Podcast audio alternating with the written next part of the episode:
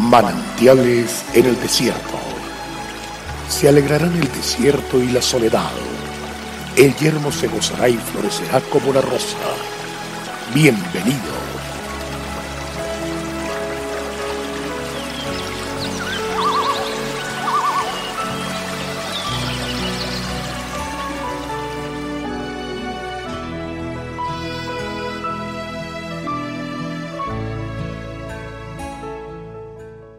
El fin de todo el discurso oído es este.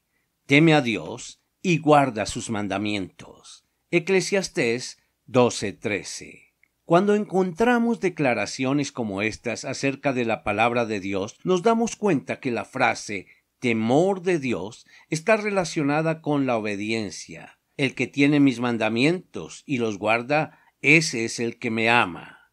Podemos decir entonces que quien oye la voz de Dios, la guarda en su corazón y la pone por obra, experimenta libertad de todo temor, se siente seguro, confiado y sabe que Dios le respaldará, le prosperará y lo bendecirá en todo lo que emprenda. No así el que le desobedece, ya que a éste, si bien Dios no lo acusa, lo hace su conciencia Transgredir las leyes establecidas por Dios lo hace culpable y como consecuencia experimenta angustia y temor. Dios nos ha dado la fórmula del buen vivir. Cuidarás de poner por obra todo mandamiento que yo os ordeno hoy para que viváis.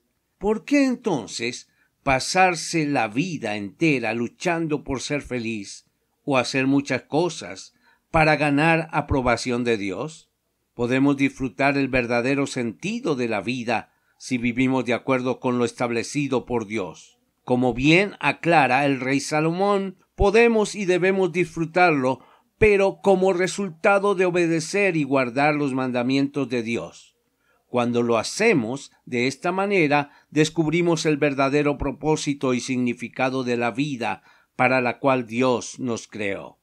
Vivir sus mandamientos y obedecerlos nos lleva a experimentar la plenitud de su bendición aquí en la tierra para nosotros y para nuestras futuras generaciones. Perdóname, Padre Dios, porque la gran demanda que tienes para con tus hijos es la obediencia y no he sido totalmente obediente. Tomo la decisión hoy de obedecer y guardar tus mandamientos, porque así gozo y experimento a plenitud tus bendiciones, las cuales llegan hasta mi familia.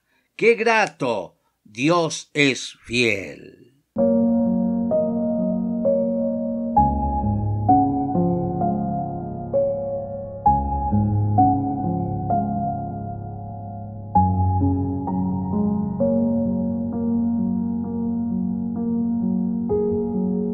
El crecer en la fe hace que Dios se revele a nuestras vidas.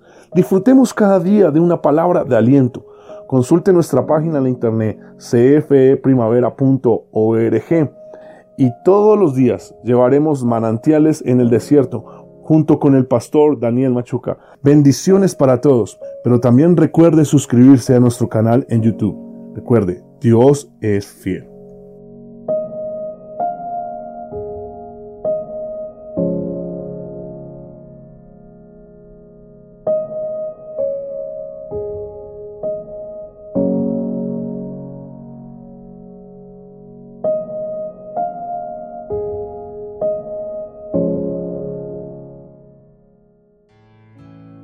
Hasta aquí, manantiales en el desierto.